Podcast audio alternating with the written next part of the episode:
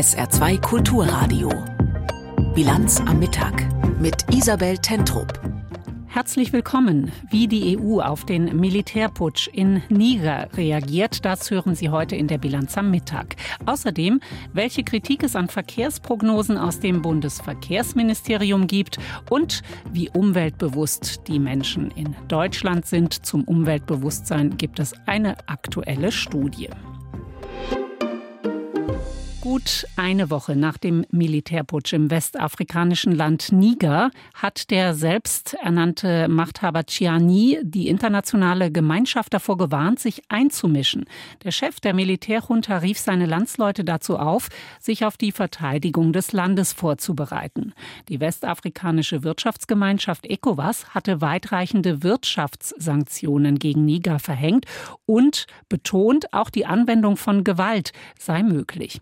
Unterdessen ziehen die USA und Großbritannien Teile ihres Botschaftspersonals aus Niger ab.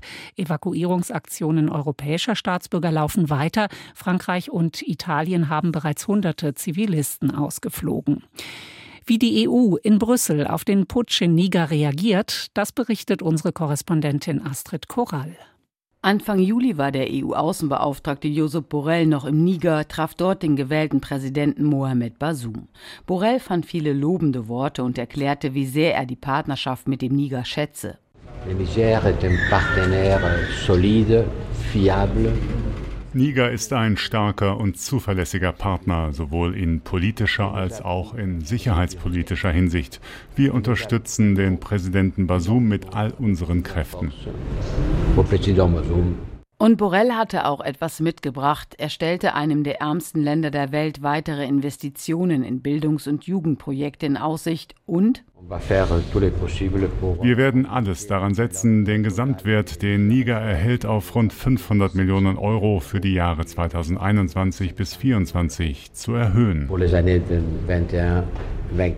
Nur einen Monat später ist die Lage eine völlig andere. Von Partnerschaft kann keine Rede mehr sein. Die EU reagierte umgehend und deutlich auf den Putsch, auf den Sturz von Präsident Basum. Eine Sprecherin der EU-Kommission machte am Dienstag klar, wir verurteilen entschieden den Putsch im Niger. Das ist für uns eine Bedrohung für die Demokratie und die Stabilität Nigers. Wir fordern die sofortige Freilassung von Präsident Basum, seiner Familie und seinem Gefolge.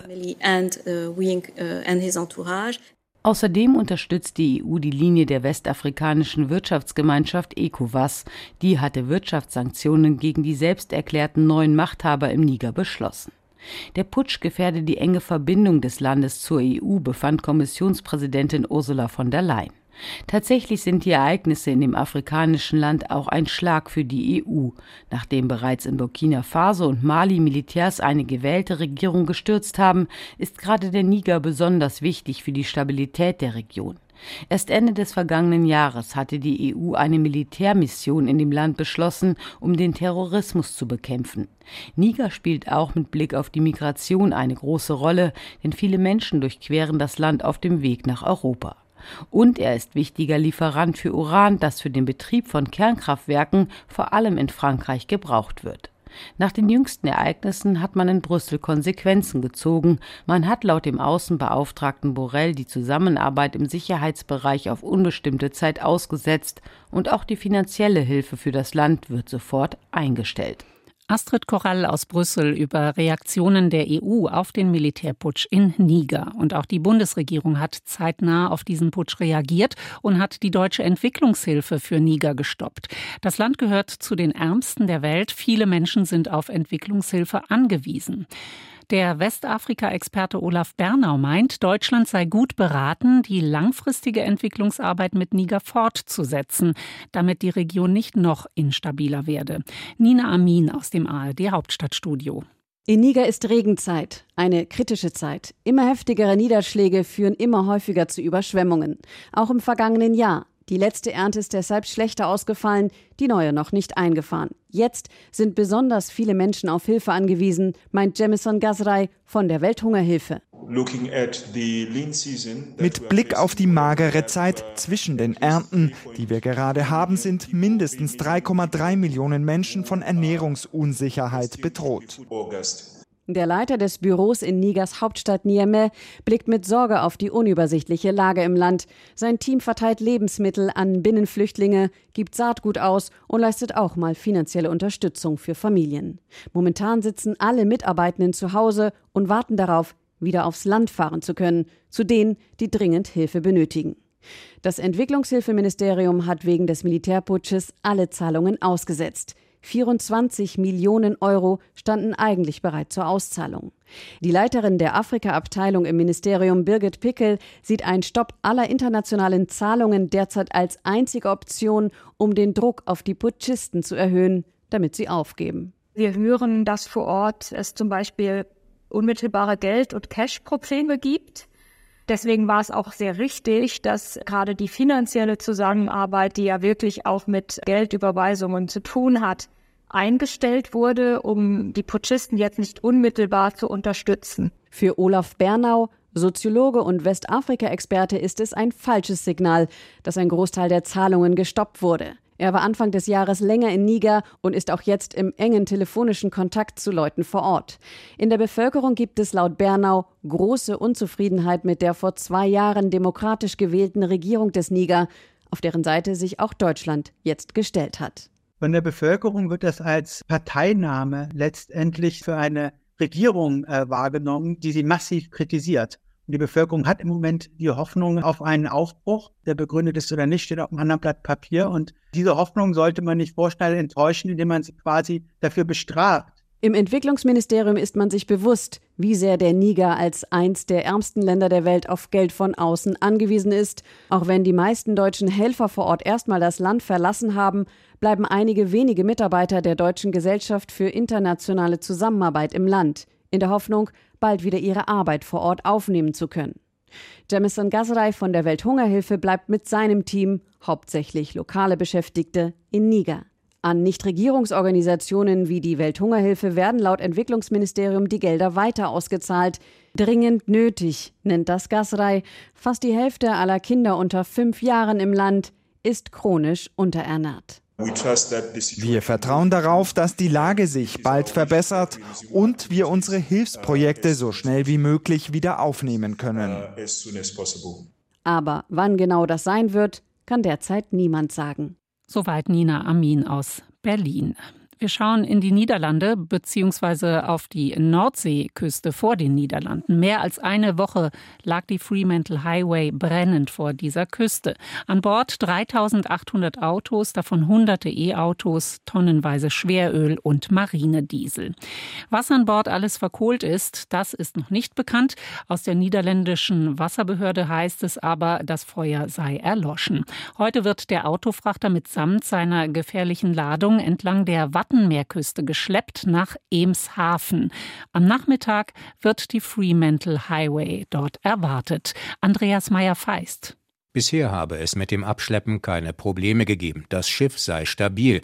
Aus dem Frachter würde auch kein Öl auslaufen. Aber wir sind auf alles vorbereitet, erklärte Edwin de Feiter von der niederländischen Wasserbehörde.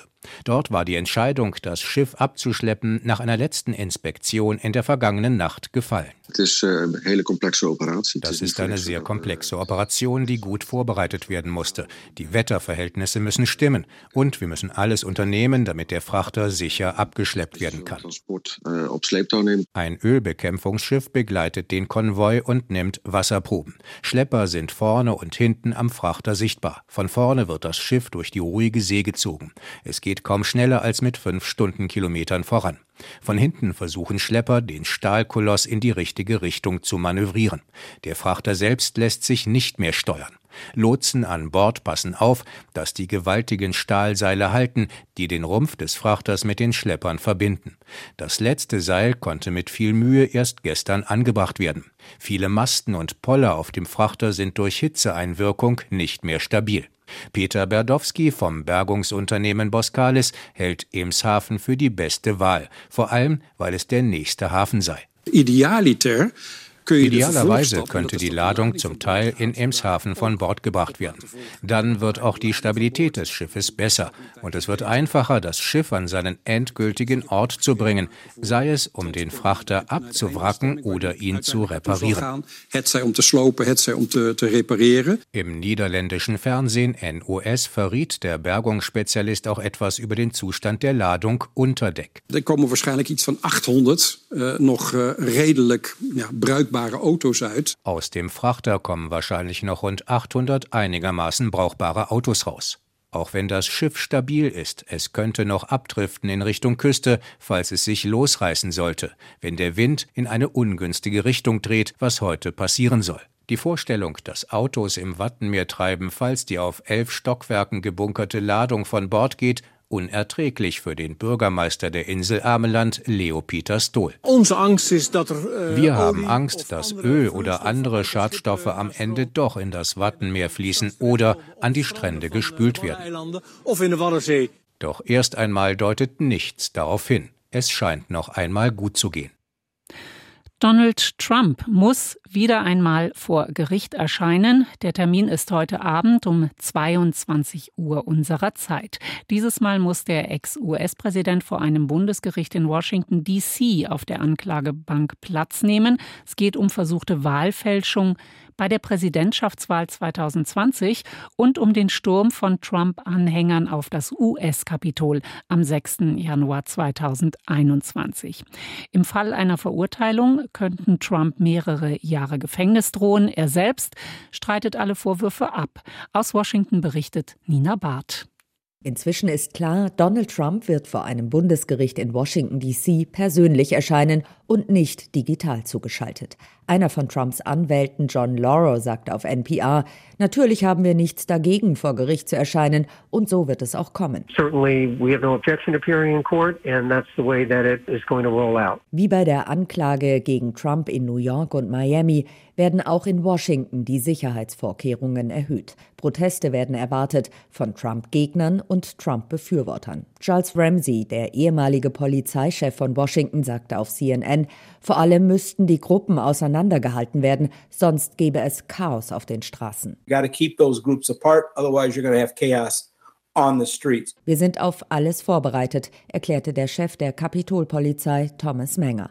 Vor dem Bundesgericht, nur wenige Blocks vom US-Kapitol entfernt, wird die Anklage verlesen werden. Es geht um versuchte Wahlbeeinflussung bei der Präsidentschaftswahl 2020 und die Attacke von Trumps Anhängern auf das US-Kapitol. Trump wird mit ziemlicher Sicherheit, wie auch bei den beiden anderen Anklagen, auf nicht schuldig plädieren. Konkret werden ihm vier Anklagepunkte zur Last gelegt, darunter Verschwörung zum Betrug gegen die Vereinigten Staaten. Trumps Anwälte sehen in der Anklage eine Attacke auf die Meinungs- und Redefreiheit. Trumps Anwalt Lauro sprach von einer einfachen Verteidigung, nämlich, dass Trump jedes Recht gehabt habe, eine Position zu vertreten, an die er glaubte und an die seine Anhänger glaubten. It's a very straightforward defense that he had every right to advocate for a position that he believed in and his supporters believed in. Sonderermittler Jack Smith hatte nach der Anklageverkündung erklärt, die Angreifer beim Sturm auf das Kapitol seien durch Lügen Trumps angeheizt worden. Trumps Ex-Anwalt Rudy Giuliani, der die Massen am 6. Januar mit angeheizt hatte, wetterte auf Newsmax gegen ihn. Sie können nicht die Rechte der Menschen auf freie Meinungsäußerung verletzen, Smith. You don't get to violate people's First Amendment rights, Smith. Trump selbst sieht die Anklagen gegen sich als Versuch seiner politischen Gegner, ihn von einem Wiedereinzug ins Weiße Haus abzuhalten. Und auch die Mehrheit der prominenten Republikaner kritisiert die dritte Anklage gegen Trump. Der Vorsitzende des Repräsentantenhauses, der Republikaner Kevin McCarthy, warf den Demokraten vor, die Regierung als Waffe zu benutzen, um ihren Gegner Nummer eins zu jagen. Und Ron DeSantis, der wie Trump Präsidentschaftskandidat der Republikaner werden möchte, erklärte auf Fox News, eine geschworenen Jury in DC würde ein Schinkensandwich anklagen und verurteilen, wenn es ein republikanisches Schinkensandwich wäre. A DC jury would indict a ham sandwich and convict a ham sandwich if it was a Republican ham sandwich. Trumps Anwalt Lauro hat schon angekündigt, dass er versuchen will zu verhindern, dass der Prozess in der Demokratenhochburg Washington stattfindet. Ob dazu schon heute eine Entscheidung fällt, wenn Trump unter hohen Sicherheitsvorkehrungen zur Anklageverlesung vor Gericht erscheint, ist unklar. Und auch, ob schon verkündet wird, wann der Prozess beginnen soll. Soweit der Bericht von Nina Barth aus Washington. Nachrichten des Tages jetzt mit Tanja Philipp Mucher. Die Ukraine und Russland melden erneut gegenseitige Angriffe. Die ukrainischen Streitkräfte teilten mit, dass über Kiew mehr als 20 feindliche Kampf- und Aufklärungsdrohnen abgeschossen worden seien. Über Schäden oder Verletzte ist nichts bekannt. Das russische Verteidigungsministerium gibt an, ukrainische Drohnen im Raum Kaluga abgewehrt zu haben, knapp 200 Kilometer entfernt von Moskau. Auch dort gibt es keine Meldungen über Verletzte. Die Stationierung der Kampfjets vom Typ F-35 am Flieger Horst Büchel in der Eifel kostet voraussichtlich über eine Milliarde Euro. Das geht aus einer Antwort des Verteidigungsministeriums auf eine Anfrage eines Bundestagsabgeordneten der Linken hervor. Unter anderem ist mit dem Geld geplant, den Fliegerhorst in Büchel umzubauen. Die neuen F-35 Tarnkappenjets sollen die Tornados der Bundeswehr ersetzen. Die Debatte um einen vergünstigten Strompreis für die Industrie hält an. FDP-Fraktionsvize Mayer sagte im ARD Morgenmagazin, ein solcher Strompreis widerspreche den Prinzipien der sozialen Marktwirtschaft. Er forderte Wirtschaftsminister Habeck auf, stattdessen ein Konzept vorzulegen, wie die Strommenge in Deutschland erhöht werden kann. Der grünen Politiker wirbt seit Monaten für einen staatlich bezuschussten Strompreis für die Industrie. Er befürchtet, dass Industriebetriebe ansonsten ihre Produktion ins Ausland verlagern. Unterstützung erhält Habeck dafür unter anderem von Nordrhein-Westfalens Ministerpräsident Wüst von der CDU. Die Zwischenbilanz für das Getreide im Saarland fällt in diesem Jahr wieder unterdurchschnittlich aus. Wie der Bauernverband auf SR-Anfrage mitteilte, lagen die Erträge 20 Prozent unter dem Jahresmittel der letzten fünf Jahre. Der Hauptgeschäftsführer des Bauernverbandes Saar, Welsch, sagte, die geerntete Menge an Weizen sei zwar gut, die Qualität sei aber mangelhaft. Im Saarland schließen immer mehr Freibäder oder schränken ihre Öffnungszeiten ein. Grund ist das nasse Wetter. In Saarbrücken-Dudweiler hat das Freibad nur noch nachmittags geöffnet. Als Ersatz ist vormittags das Hallenbad geöffnet. Davor hatte auch schon das Kombibad in Neunkirchen diese Maßnahme getroffen. In den Gemeinden Kleinplittersdorf und Ensdorf sind die Freibäder bis einschließlich nächste Woche komplett geschlossen. Wann die Freibäder wieder öffnen, hängt davon ab, wie sich das Wetter in der nächsten Woche entwickelt. SA2 Kulturradio. Sie hören die Bilanz am Mittag. Und jetzt geht es um unser aller Umweltbewusstsein. Wie es darum steht, das will das Umweltbundesamt in regelmäßigen Abständen wissen. Das Ergebnis der repräsentativen Befragung wurde heute vorgestellt, die Umweltbewusstseinsstudie 2022. Demnach sind offenbar viele für Veränderung, haben aber Angst vor gesellschaftlichen Verwerfungen und sozialem Abstieg. Aus Berlin berichtet Martin Polanski.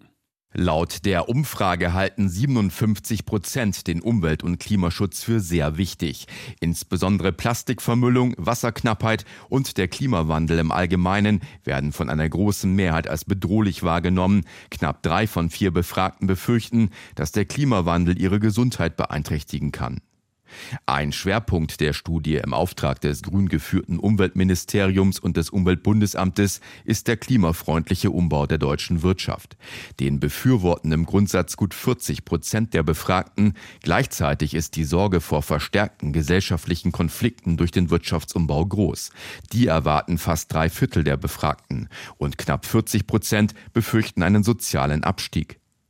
Angesichts der Umfrageergebnisse betont der Chef des Umweltbundesamtes Messner, dass der ökologische Wirtschaftsumbau sozialverträglich erfolgen müsse, etwa durch ein Klimageld. Außerdem gelte es deutlicher zu machen, dass nachhaltiges Wirtschaften eine Jobmaschine werden könne, so Messner.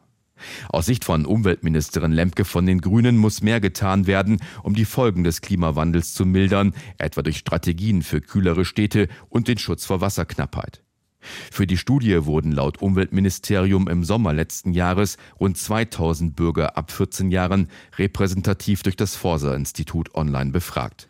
Und vom Thema Umwelt ist es nicht weit bis zur Verkehrspolitik. Bundesverkehrsminister Wissing von der FDP begründet seine Straßenbaupläne mit einer Verkehrsprognose. Doch daran gibt es Kritik. Markus Langenstraß berichtet. Unumstritten ist, Deutschland ist zuletzt nicht geschrumpft, sondern gewachsen. Die Bevölkerung wächst wahrscheinlich noch weiter. Mehr Menschen heißt in Zukunft auch mehr Gütertransport in Deutschland. So sieht es die Verkehrsprognose von Bundesverkehrsminister Volker Wissing. Den mit Abstand größten Zuwachs gibt es auf der Straße. Dort werden wir eine Steigerung von 54 Prozent haben. Und auch die Schiene legt kräftig zu. Dort äh, werden wir eine Steigerung um 33 Prozent haben. Heißt für Wissing, der Lkw bleibt auch 2051 noch das dominierende Verkehrsmittel und die Straße der wichtigste Verkehrsträger. Sie soll deshalb ausgebaut werden. Seit im März die Verkehrsprognose vorgestellt wurde, wird darüber gestritten. Stefan Gelbhaar, grünen Verkehrspolitiker aus dem Bundestag, bezweifelt manche Zahlen in der Prognose von FDP-Minister Wissing und sieht darin eher eine Warnung. Wenn ich annehme, dass ich alle Straßen baue, die mir so einfallen, klar, dann wird der Autoverkehr steigen. Wenn ich das nicht annehme, wird es sich anders entwickeln. Die Bahnbranche zeigt sich über die Prognose entsetzt. Dirk Pflege von der Allianz Pro Schiene. Die Prognose ist grottenschlecht und hat völlig falsche Prämissen. Jeder Fachmann, jede Fachfrau schlägt die Hände über den Kopf zusammen. Das, was äh, der Minister mit seinen Gutachtern hier suggeriert, dass Pakete nur auf der Straße fahren können, ist völlig überholt. Das sind veraltete Sachstände. Die Bahnbranche glaubt, dass der Lkw-Verkehr schön gerechnet wurde, also billiger, als er in Zukunft wirklich sein wird. Der CO2-Preis und die Lkw-Maut seien zu niedrig angesetzt. Das Potenzial der Schiene dagegen werde künstlich klein gerechnet. Der Verkehrsminister wehrt sich dagegen. Er sagt, wenn die Lkw-Maut steigt, werde die Prognose angepasst. Und die Prämissen, also die Grundlagen der Prognose, seien mit 250 Stellen, unter anderem auch mit den Bundesländern, abgestimmt worden. Dann haben wir die in einen breiten Beteiligungsprozess gegeben und haben dann viele Veränderungswünsche bei den Prämissen auch berücksichtigt, sodass man sagen kann, das ist der Stand äh, des Wissens und der Diskussionsstand unserer Gesellschaft. Aussage gegen Aussage. Wer hat nun recht? Der Verkehrsforscher Professor Andreas Knie vom Wissenschaftszentrum Berlin für Sozialforschung hat sich die Prognose genau angeschaut. Er glaubt nicht, dass sie den Wissensstand der Gesellschaft abbildet. Der Verkehrsforscher sagt, dass die Experten, die im Verkehrsministerium zu Rate gezogen werden, immer dieselben seien. Das führt dazu, dass zweitens diese Experten mit Wissen unterwegs sind, was schon längst veraltet ist. Dort werden noch mit Modellen hantiert, die längst aus der Zeit gefallen sind. Das heißt also, die Gesellschaft, wie sie heute sich entwickelt hat, hat, wie sie unterwegs ist, wie sie in der Zukunft sein wird, kommt in diesen Modellen dieser Experten nicht mehr vor. Die Prognose erwartet bis 2051 einen riesigen Anstieg beim Güterverkehr. 46 Prozent mehr als heute. Die Annahme ist aus Sicht des Verkehrsforschers aber falsch, denn der Welthandel sei zurückgegangen. Dass wir also weniger Mengen im Welthandel haben, siehe auch jetzt schon der Rückgang in den Häfen, im Güterverkehr, im Containerverkehr, was auch auf der Straße zu deutlich weniger Verkehr kommen wird, das wird in den Verkehrsprognosen des Verkehrsministeriums zurzeit nicht abgebildet. Der Druck auf Wissings Verkehrsprognose nimmt zu, denn sie wird die Grundlage für weitere politische Entscheidungen sein. Der Straßenbau geht trotzdem weiter. Die Bundesregierung hat sich bereits auf einen schnelleren Ausbau von Fernstraßen geeinigt. Eine aktuelle Studie zum ÖPNV sieht das Saarland ziemlich weit vorne, wenn es um die Erreichbarkeit von Bus- und Bahnhaltestellen geht. Doch insbesondere auf dem Land gilt auch, wenn Bus und Bahn zu selten fahren, dann sind sie zum eigenen Auto kaum eine Alternative. SR-Reporter Stefan Deppen hat sich mit einer Hörerin und einem Hörer getroffen, die vom ÖPNV enttäuscht sind. Dass in beiden Fällen die Neunkircher Verkehrsgesellschaft betroffen ist, ist reiner Zufall. Saarland hat einen tollen Slogan, großes scheitert, nee, großes äh, beginnt schon im Kleinen oder so. Christian Klein spricht mit Galgenhumor von seinen ÖPNV-Erfahrungen. Von Remmelsweiler, seinem Wohnort, nach Saarbrücken, das geht per Bus und Zug über Ottweiler, theoretisch. Wenn mein Bus am Ottweiler Bahnhof ankommt, habe ich noch relativ gute Chancen, das Ende vom Zug zu sehen, das gerade aus dem Bahnhof rausfährt. In der Regel ist er aber schon weg. Dann eben den Umweg über St. Wendel. Dieselbe Linie, andere Richtung, klappt aber auch nicht immer. St. Wendel habe ich zwei Minuten Umsteigezeit. Das kegelt dann Leute, die ein bisschen langsamer zu Fuß sind, direkt schon raus. Auch gäbe es Verbindungen, bei denen Bus und Bahn exakt zeitgleich ankommen bzw. abfahren. Ich habe Verbindungen, da fährt der Zug in den Bahnhof ein, zeitgleich fährt mein Anschlussbus weg. Ich kann da noch kurz schauen, ob er auch wirklich wegfährt und dann geht es halt eine Stunde später nach Hause. Claudia Erik von der Neunkircher Verkehrsgesellschaft versteht den Unmut, verweist aber auf die Vielzahl der Anschlüsse. Wir haben ja auch Umsteigebeziehungen an anderen Stellen, wie jetzt in Wiesbach oder in Äh, zwischen den Linien oder in Illingen am Bahnhof, in Eppelborn, solche Sachen. Also es ist ja ein Konstrukt aus verschiedenen Anschlüssen. Wir können halt nicht überall einen Anschluss herstellen, der mit fünf Minuten Umsteigezeit versehen ist, weil das dann an anderen Stellen wieder Verschlechterungen gibt. Aber viele geben das Experiment ÖPNV auf so klein. Da gibt es auch reichlich, die das schon aufgegeben haben. Ähnlich die Erfahrung von Aline Bachmann aus Wiesbach. Richtung Saarbrücken geht es für sie zum Beispiel mit dem Bus nach Illingen und dann per Bahn weiter. Im Moment ist das so, dass die Busse so unzuverlässig sind, dass man oft nur mit Verspätung nach Illingen kommt und dann äh, der Zug natürlich schon weg ist. Umgekehrt funktioniert es mitunter auch nicht besser, berichtet sie. Das ist meine Tochter passiert, die ist 19, die will natürlich raus, die war in Saarbrücken und will nach Hause. Der letzte Zug von Saarbrücken nach Illingen ist 22 Uhr. Der hat fünf Minuten Verspätung. Da kommen sie nach Illingen, stehen auf dem Gleis. Es ist halb elf und es ist kein Bus mehr da. Für Samstagabend ist es der letzte. Claudia Erik von der NVG versucht das Dilemma zu erklären. Auf der Rückfahrt ist es so, dass die Züge jetzt etwas später ankommen. Die Flex ändert ja auch immer ihre Fahrpläne, beziehungsweise DB. Wir haben die Uhrzeit so belassen, wie sie war, haben aber unsere Fahrer angewiesen, maximal drei Minuten auf den Zug zu warten. Und wenn es extreme Verspätungen oder Busausfälle gibt, dann, so bittet sie, mögen die Betroffenen sich möglichst konkret melden. Ich brauche, wenn solch ein Vorfall ist, bitte den Tag, die Uhrzeit und welche Haltestelle es betrifft, damit ich da wirklich dann auch nachforschen kann. Dass entsprechende Beschwerden oder Nachfragen mitunter nicht beantwortet werden, das sollte nicht sein, versichert sie. Sie werde die Dinge nochmal überprüfen. Noch einmal nach Wiesbach. Nach den Erfahrungen mit Bussen und Bahnen sei ihr inzwischen klar, warum der Trend zum eigenen Auto dort ungebrochen ist. So Aline Bachmann. Ab 18 haben alle ein Auto. Jedes Haus hier sechs Auto. Garage voll, Einfahrt voll, Straße voll gepackt. Die wollen ja irgendwo hin. In Saarbrücken ist gestern ein 28-jähriger Mann aus dem Gebäude des Landgerichts geflohen nach seiner Verurteilung wegen bandenmäßigen Diebstahls. Inzwischen deutet einiges darauf hin, dass der Mann bei seiner Flucht Helfer hatte. Er war zunächst in Handschellen unterwegs. SR-Reporter Thomas Gerber. Die Handschellen wurden nach SR-Informationen am Nachmittag auf der anderen Saarseite nahe des Staatstheaters gefunden. Da sie laut ersten Untersuchungen eng angelegt worden sein sollen, ohne dass sie Schmerzen verursachten, ist davon auszugehen, dass der 28-Jährige sie nicht ohne fremde Hilfe abstreifen konnte. Der Mann war nach seiner Verurteilung zunächst in die Gewahrsamszelle des Landgerichts gekommen. Von dort sollte er um die Mittagszeit über eine Aluminiumrampe zu dem bereitstehenden Gefangenentransporter gebracht gebracht werden, begleitet von zwei Beamten der Justizvollzugsanstalt und einem Wachtmeister des Landgerichts. Auf der regennassen und rutschigen Rampe versetzt er einem der Beamten einen Schubs, dieser rutschte aus. Die Beamten versuchten ihn noch zu stoppen, dem als athletisch beschriebenen Mann aber gelang es zu entkommen. Ob die beteiligten Beamten gegen Dienstvorschriften verstoßen haben, wird überprüft. Ein Blick noch auf den Fußball. Im entscheidenden letzten Gruppenspiel bei der Frauen-WM steht es zwischen Deutschland und Südkorea zur Halbzeit 1 zu 1. Kapitänin Alexandra Popsi erzielte den Ausgleich in der 42. Minute per Kopfball. Ob das deutsche Team das ins Achtelfinale schafft, ist noch offen, hängt nämlich auch ab vom Spiel Marokko gegen Kolumbien. Und dort steht es zur Halbzeit 1 zu 0 für Marokko. Das Wetter im Saarland heute Nachmittag oft viele Wolken, zeitweise schauerartiger Regen kann auch kurz auflockern zwischendurch 17 bis 20 Grad. Einzelne starke Böen zum Abend hin werden die schwächer. Kommende Nacht dicht bewölkt meistens, leichter bis mäßiger Regen immer wieder 14 bis 10 Grad und morgen am Freitag dichte Wolken, Regen, am Nachmittags häufiger mal Regenpausen, wieder kühl für die Jahreszeit 17 bis 20 Grad. Das war die Bilanz am Mittag, heute mit Isabel Tentrup. Danke fürs Zuhören. SR2 Kulturradio. Auslandspresseschau. Der ehemalige US-Präsident Trump ist erneut angeklagt worden. Er hatte das Ergebnis der Präsidentenwahl 2020 öffentlich angezweifelt und soll damit seine Anhänger auch zum Sturm auf das Kapitol in Washington angestachelt haben.